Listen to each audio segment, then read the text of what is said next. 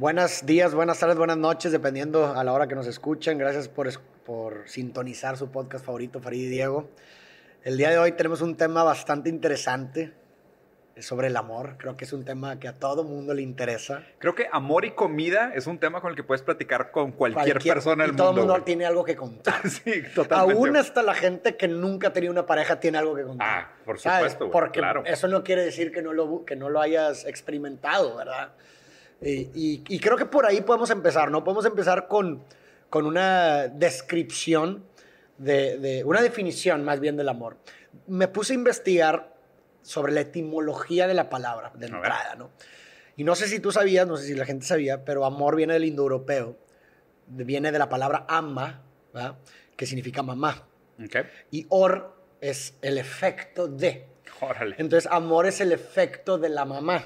¿Sí explico? Que pues está Makes muy... Sí, me- hace muchísimo sentido. es, eh, pues sí. Sí. si nos ponemos a pensar, el, el- el ser humano eh, necesita del cuidado y afecto del otro para poder sobrevivir y en sus primeros años de vida, eh, normalmente es la mamá quien le No, y, da y es, y es tu primer vínculo significativo. Exactamente. O sea, más bien es como la piedra angular que después tú usas para medir todas las otras relaciones interpersonales. Y eso es lo que buscas Sí. finalmente Replicar el amor de la madre. vida. Repli- el am- buscas el amor, es decir, Ah, el razón. efecto Ya de la bas- madre. Básicamente explicamos Freud, ya es la sí, pero, sí. pero lo, muy, lo interesante es que viene de mucho, o sea, esa definición viene de mucho antes de Freud. Pero de por eso Lacan, mismo. Lacan y Freud usaban eh, historias antiguas para referirse a sus conceptos psicoanalíticos. Y- o sea, lo que, lo que pasa es de que, y, y creo que ahí hay algo bien interesante, porque mucha de la crítica que se hace al psicoanálisis de la teoría de Freud, es decir, lo que, lo que tú describes como sujeto psicoanalítico o como sujeto psíquico, es una consecuencia de estos tiempos.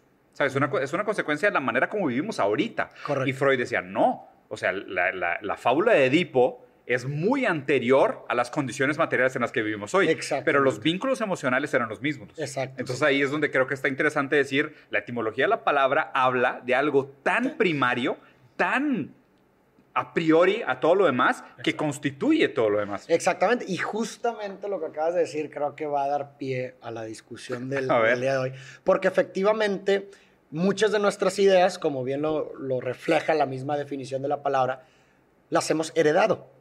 ¿Verdad? Sí. O sea, no son necesariamente nuestras ideas, somos Claro. hijos de la cultura. En ese Totalmente. sentido, como la cultura, el lenguaje precede a la persona, ya existe, Sí. la persona surge del, del- de- de- del lenguaje y de la cultura y por consecuencia la cultura lo constituye, ¿no? Con Sí. todas sus ideas, con todas las expectativas que tiene vida, cómo ve la vida, etcétera, etcétera. Y sus ¿no? experiencias Esas también. experiencias, Sí. exactamente. O sea, las una- una- condiciones materiales también. ajá. Pero el problema es que si no nos remontamos, ¿verdad? A, a analizar, ¿verdad? El- el- de dónde venimos y de dónde vienen ciertas ideas, no nos podemos dar cuenta si esas ideas siguen o no siendo vigentes para nuestras condiciones materiales. Ya, o sea, más bien como entender el devenir histórico de la cadena significante para ver el origen del- del- de estos constituyentes culturales superideológicos y su vigencia. Exactamente, porque hay muchas cosas que sentimos muy espontáneas y, y- y- y na- y hasta naturales, ¿no? Por ejemplo, el amor. O sea, las ideas que nosotros tenemos del amor las sentimos tan espontáneas y naturales que creemos que es lo que es y listo. Sí. Pero no nos detenemos a pensar que vienen también siendo constructos e ideas. Si nos remontamos a analizar la historia. ¿verdad? Podemos darnos cuenta que, que ha habido diferentes ideas y amor. concepciones del amor. Y, Claro. y- y esas ideas condicionan también las expectativas que tú tienes del amor mismo, de pareja, ¿verdad? Claro. Entonces, me di un poco la tarea de investigar algo, digo, obviamente me falta todavía mucho, pero hay muchas cosas muy interesantes acerca de lo que hemos heredado nosotros como idea del amor, ¿no? Y nuestro, nuestro linaje, ¿verdad? Próximo es el romanticismo, ¿no? Más bien, venimos del romanticismo, hasta le llamamos amor romántico, ¿verdad? Sí. Y Alain de Botton dice que, em, pues nosotros aprendemos mucho, de, o nuestras ideas las agarramos de novelas, lecturas, películas y lo que tú quieras, ¿no?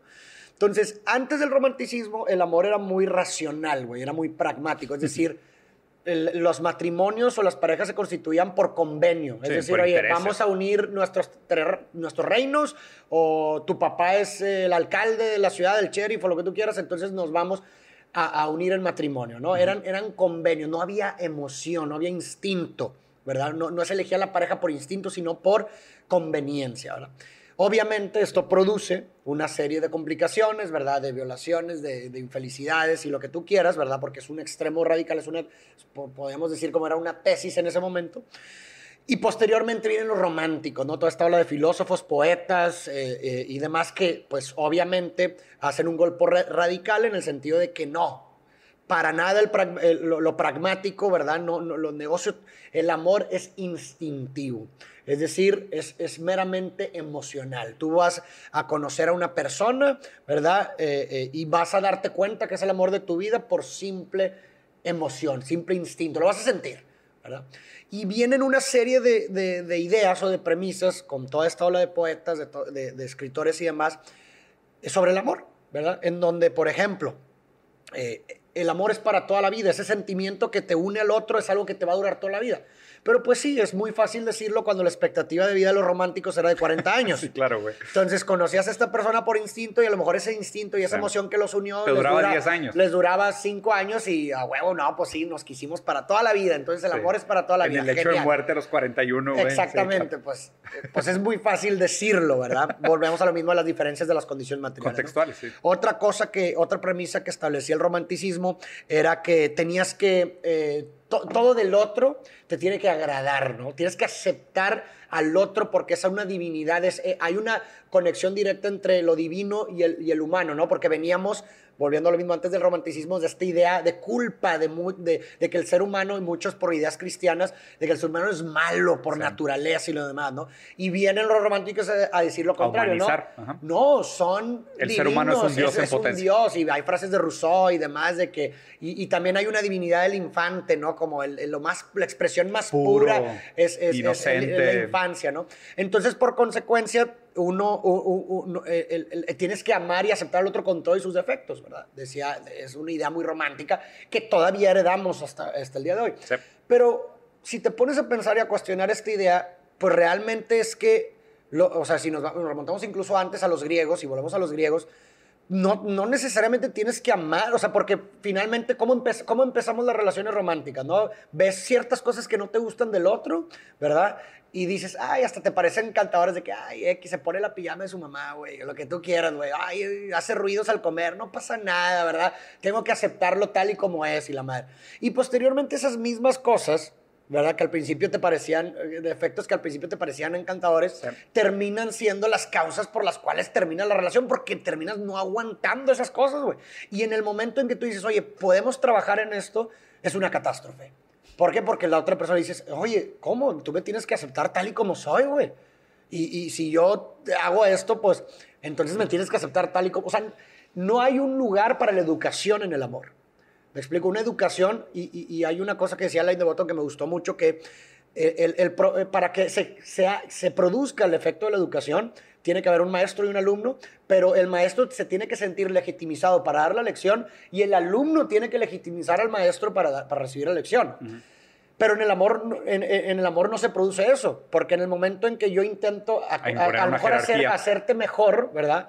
De que, oye, ¿sabes qué? Eh, a lo mejor esto que haces, tal vez pudiéramos mejorarlo, lo que tú quieras, y eh, no, no, tú no legitimizas el proceso de educación, que va cambiando en la posición, ¿no? Tú te puedes convertir en mi maestro y, yo en, y luego yo en el tuyo, pero no se legitimiza porque te tengo que aceptar, tengo que amar tus defectos, ¿no? Y los griegos decían, no, güey, hay una atracción especial por la perfección, ¿no? Como una estrella de Belén, ¿verdad? Y la virtud, en el sentido que sí, reconozco los defectos, pero no los amo, güey. No amo las imperfecciones, las reconozco, las acepto, pero las busco mejorar, güey. Sí. Pero, pero, que, pero que no todo esto es una racionalización del amor y regresa como a sus raíces utilitarias que habías cuestionado antes en el paso del, del, del, amor previo al romanticismo al amor al romanticismo. Eh, porque, porque ahí te va, o sea, mi, mi mi, mi, lectura de todo esto, y creo que son un, o sea, es un tema enorme, y, la neta es que sabemos una fracción de, de, esto, ¿no? Pero pues es un tema, es un tema divertido. A mí, a mí, mi opinión de todo esto es, yo creo que sí el amor fundamentalmente tiene una parte de idealización. ¿ok? Y una gran parte de por qué el amor se sostiene es por la fantasía de lo idealizado. Correcto. O sea, a mí me parece que, que el amor pierde fuerza a medida que se racionaliza.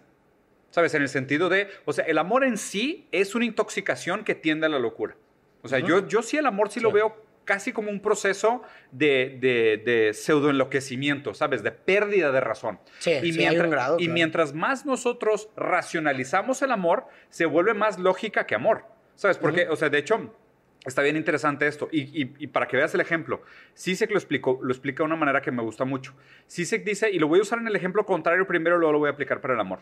Sisek dice que, por ejemplo, cuando una mujer es víctima de violación. Que, que llegan a cuestionarla, ¿sabes? Y dicen de que, ¿cómo fue? ¿Y qué te hizo? Ya. Y documentame. Revictimización. Y, y platícame cómo fue la experiencia. Y, y la víctima se confunde, se equivoca, eh, re- ¿sabes? O sea, como que se tropieza, cambia el orden de las cosas, olvida algunos detalles. Eso es que está diciendo la verdad. ¿Por qué? Porque es la incapacidad de significar algo que fue una experiencia que escapa, o sea, que es, que es real. Claro. O sea, es, una experiencia que escapa a la capacidad de ser simbolizada, de significada. ¿ok? En ese sentido, sabes que la víctima está diciendo la verdad por su incapacidad de racionalizarla. De ¿Sabes? articular. Al revés, si, un- si tú entrevistas a una víctima y te cuenta todo fríamente, con detalle, sin equivocarse, de la manera más perfecta, a lo mejor tienes que dudar. Porque, ¿cómo pudiste superar una experiencia tan traumática que reta la razón y la documentaste de una manera tan racional? O sea, ¿qué tipo de persona eres? ¿Sabes? Claro. Y ahora, ahora apliquemos este mismo ejemplo en la, en la noción del amor. ¿ok? Si tú hablas con una persona que está enamorada y le dices, dime por qué amas a esta persona. El amor real debería ser incapaz de explicar por qué existe. ¿sabes? El, el amor real es justo aquello que escapa a la capacidad de racionalización. El amor real para mí está en justo aquel hecho de decir, es que, ¿sabes qué? Más bien tengo todos los motivos para no amarla y aún así la amo. No no te puedo explicar por qué, pero lo hago. ¿Sabes? O sea, más bien para mí el, el amor siempre es dentro de la fórmula de la racionalización del por qué sentimos algo por el otro, que escapa lo que cabe en una variable. O sea, se cuenta que tú armas una fórmula que dices de que, ¿por, por qué estás con esta persona? No, pues aquí tengo todas las X y las Y y algunas son negativas y algunas positivas. Pero hay una variable que se llama amor que no puedo cuantificar. Correcto. O sea, que no puedo, que no puedo racionalizar, que no le puedo dar. Y, y esta variable por sí sola me jode toda la Sí, ecuación. definitivamente. ¿Sabes? sí. Entonces, en ese sentido está raro porque hablar de amor para mí es implícitamente hablar de algo que escapa a la racionalidad. Y de hecho, ahorita que, que estabas contando esto de que al principio cuando conocemos al otro, pues obviamente tú tienes una... Y, y Lacan lo decía muy bonito, hay una frase de Lacan que decía que no eres tú, es lo que mi deseo Sí, inventa en ti. sí. Entonces, justo esta idea de que tú conoces una persona y esta persona parece ser el vehículo para tus deseos. Correcto. Parece que esconde el pequeño objeto A, que es el objeto de deseo, pero tú no la conoces por completo, porque tú nunca, vas a vas a- conocer a sí. nadie por completo. Entonces tú dices, esta persona es hoy el objeto de mi deseo. Y algo hay en ti que a lo mejor quiero desnudar y, y, ¿sabes? Y meterme a tus intimidades más profundas para ver dónde está escondido mi objeto Claro. de deseo que realmente nunca encuentras. El problema es que durante este proceso de intimidad, de romper la barrera de lo íntimo, de penetrar al otro, o sea, tanto física como simbólicamente, pues descubres que tu objeto de deseo, pues no estaba ahí. Deja tú, no está en ningún lugar, Claro. pero ahí no estaba. Y ahora te queda claro que ahí no está. Y eso es justamente eh, ahí, en esa parte, cuando se quita el velo, ¿verdad? De, Sí. de ese sentimiento, ¿verdad? Esa parte instintiva que estoy de acuerdo que es necesaria, es una parte de la variable de la fórmula, pero es entonces cuando no podemos dejar a un lado lo pragmático también, lo- lo- la, la practicidad. pero ese es amor. Pues eh, yo creo que... O sea, es- mi gran pregunta aquí es, ¿el amor puede ser pragmático? Yo creo que sí, güey. Una- O sea, no, no, no absolutamente, ¿verdad? Así a un grado previo romántico, Sí. pero yo sí creo en una síntesis. O sea, en donde, en donde, no, en donde no, no tiene nada de malo, ¿verdad? El platicar con tu pareja y ver cuánto, cuánto ganas, güey, cuánto, ¿sí me explico? O sea, cosas pragmáticas, oye, que si es ordenada en su, en, en- en- en su casa, güey, ¿verdad? Que si es una persona limpia. claro. esas, esas son cosas pragmáticas, ¿no? Sí, que no tiene actitudes de- destructivas o sin Exactamente, son, son características. cosas sí. pragmáticas que no tienen necesariamente que ver con el sentimiento. Ya. Pero que cuando precisamente el sentimiento a lo mejor de que los unió en un principio, que es necesario, ¿no? Eso que tú dices, esa, ese enamoramiento que es irracional, ¿verdad? Que tiene un- un- una noción de locura y ya pasan los años y eso se desvanece, es cuando también entra al quite la parte pragmática, que sean personas, que sí me explico, que Claro. pragmáticamente pueden llevarse bien, pueden vivir juntos, no, no, no, no tienen cosas que simplemente o sea, que hacen de tu vida miserable, ¿sí me explico? Claro. O sea, esa, esa es la parte a la que voy, en una síntesis entre entre las ideas del romanticismo que no que sería Que, sería que, es, que es puramente absurdismo, ¿de cuenta? o sea, ajá, sería Sí. ingenuo desecharlas todas por completo, pero también adoptarlas todas por completo. Sí, o sea, claro. hay ciertas cosas que tampoco podemos renegar porque hemos crecido con ellas. Claro. Y muchas de esas ideas, pues nosotros las buscamos también, pero al mismo tiempo creo yo que se trata de cuestionar muchas de ellas que dejan de ser quizás vigentes a nuestra realidad. Por ejemplo, otra cosa, güey. En el romanticismo tenía una conexión directa entre el sexo y el amor, en donde Sí. la manifestación más grande de amor es el sexo.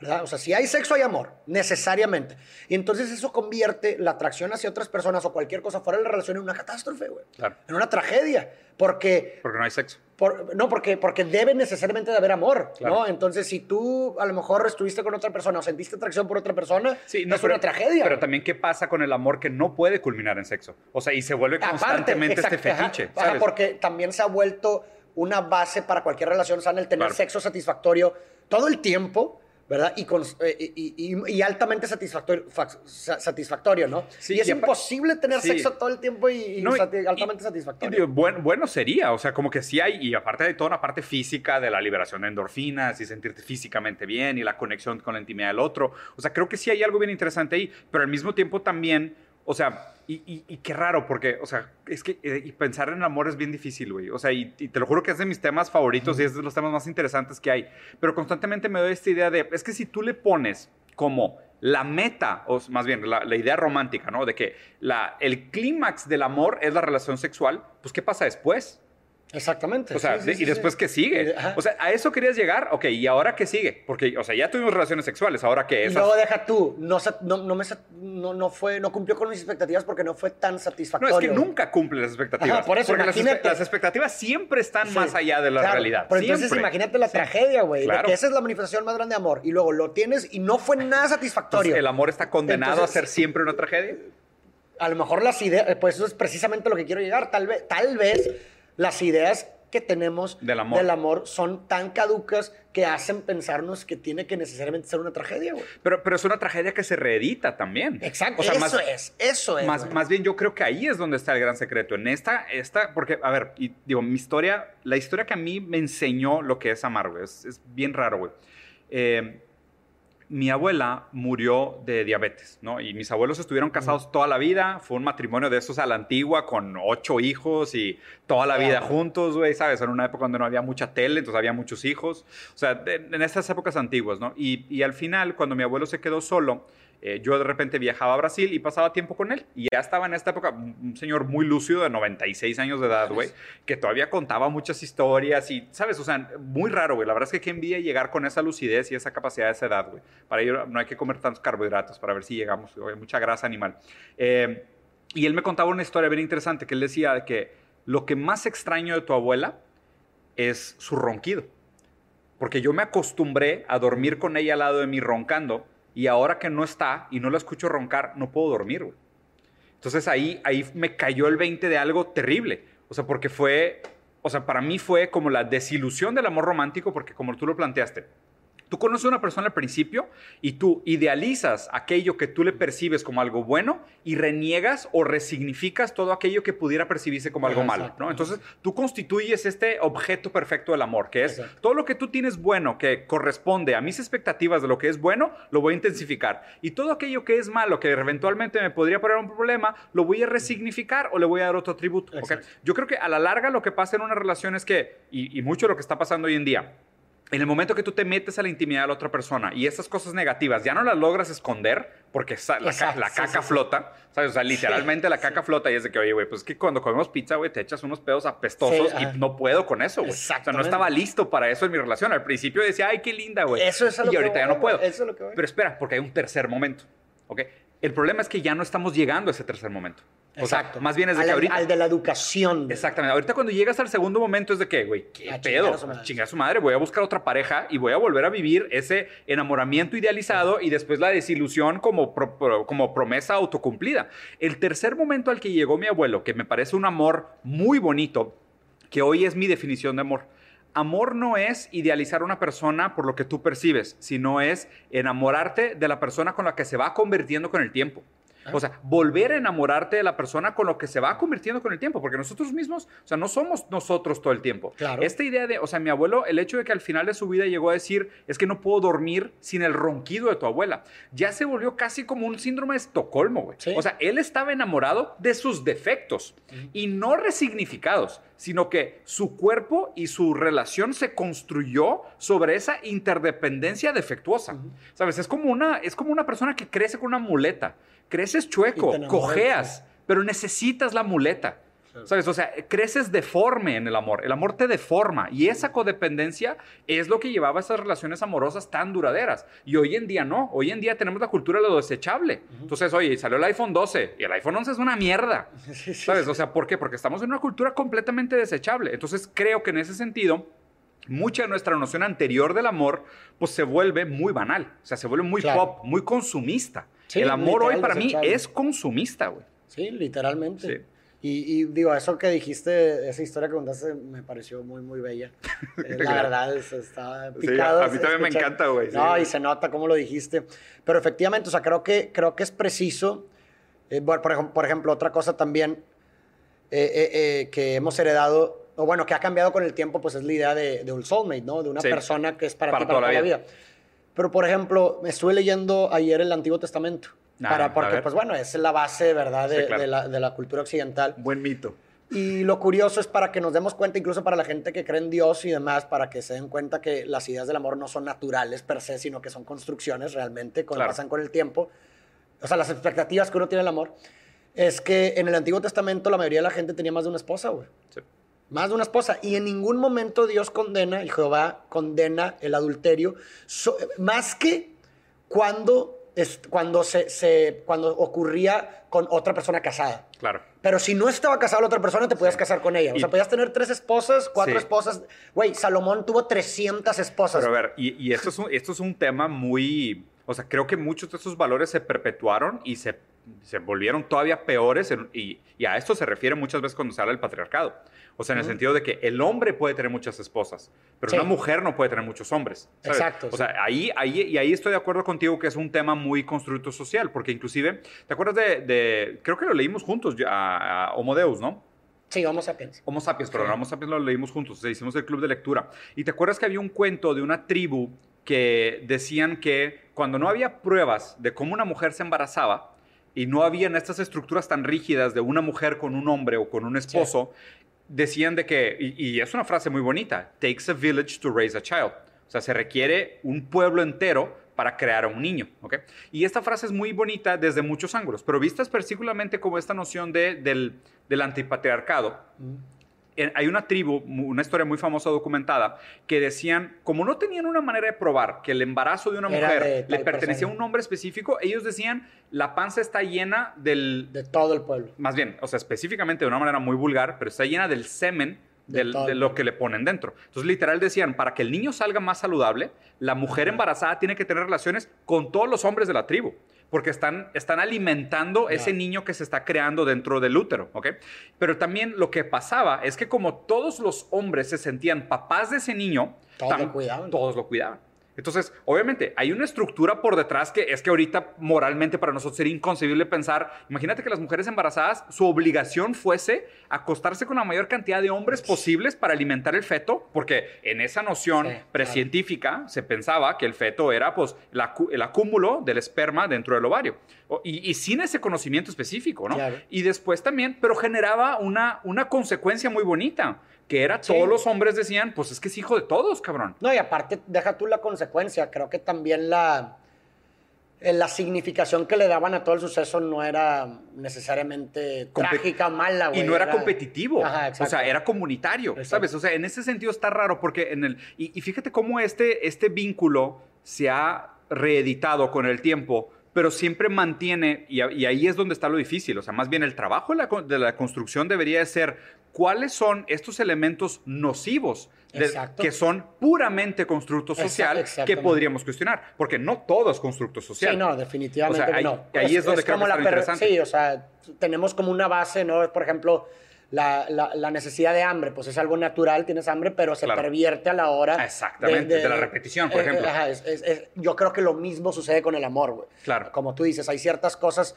que, que se pervierten, pero de una base, güey, que, hay, que se tiene que mantener, ¿no? Entonces, pero efectivamente creo que ha llegado el momento, ¿verdad? Porque lo ves en la, en la realidad del fracaso eh, constante y frecuente en las relaciones eh, amorosas de las personas. Creo que hemos llegado a una época en donde es preciso construir una idea posromántica, güey, del amor, ¿no? O sea, eh, en donde a lo mejor podamos dar lugar a la educación en la relación, güey, en donde, no sé, podamos también pensar en que no, o sea, no es una tragedia tampoco, ¿verdad? El hecho de, de, que una persona, no sé, tal vez pueda tener una relación eh, o una idea del amor, o, o, tener imperfecciones, se pueden mejorar, bueno, lo, de la educación. Y muchas otras cosas, ¿verdad? Que podamos restablecer, güey. O sea, si alguien quiere tener una relación poliamorosa, pues bueno, puede tenerla, güey. Si les funciona, claro. Y si les funciona, no hay pedo, güey. Si me explico, o sea creo que, se, creo que se tiene que llegar a, eso y, y, una de las formas de hacerlo es cuestionando, pues como bien lo estamos haciendo, ciertas de las ideas que heredamos. Sí, buenísimo. Digo, pues la verdad es que está, está muy bueno el tema, se, se presta para muchas otras interpretaciones. Eh, igual que le recomendé a Farid, les voy a recomendar un libro a ustedes que se llama Fragmentos de un discurso amoroso de Roland Barthes, que habla sobre... Eh, el amor es justo aquellas palabras que nosotros usamos para significar el amor, ¿no? Entonces, digo, yo creo que podemos cortar el capítulo por aquí. Eh, muchas gracias a todos los que nos acompañaron. Podcast de Farid y Diego. Si les gustó, síganos en redes sociales. Estamos en Spotify, estamos sacando un capítulo por semana. Mándenos DM con sus comentarios y recomendaciones. Y si tienen algún tema que les gustaría que platicáramos, déjenos saber. Gracias.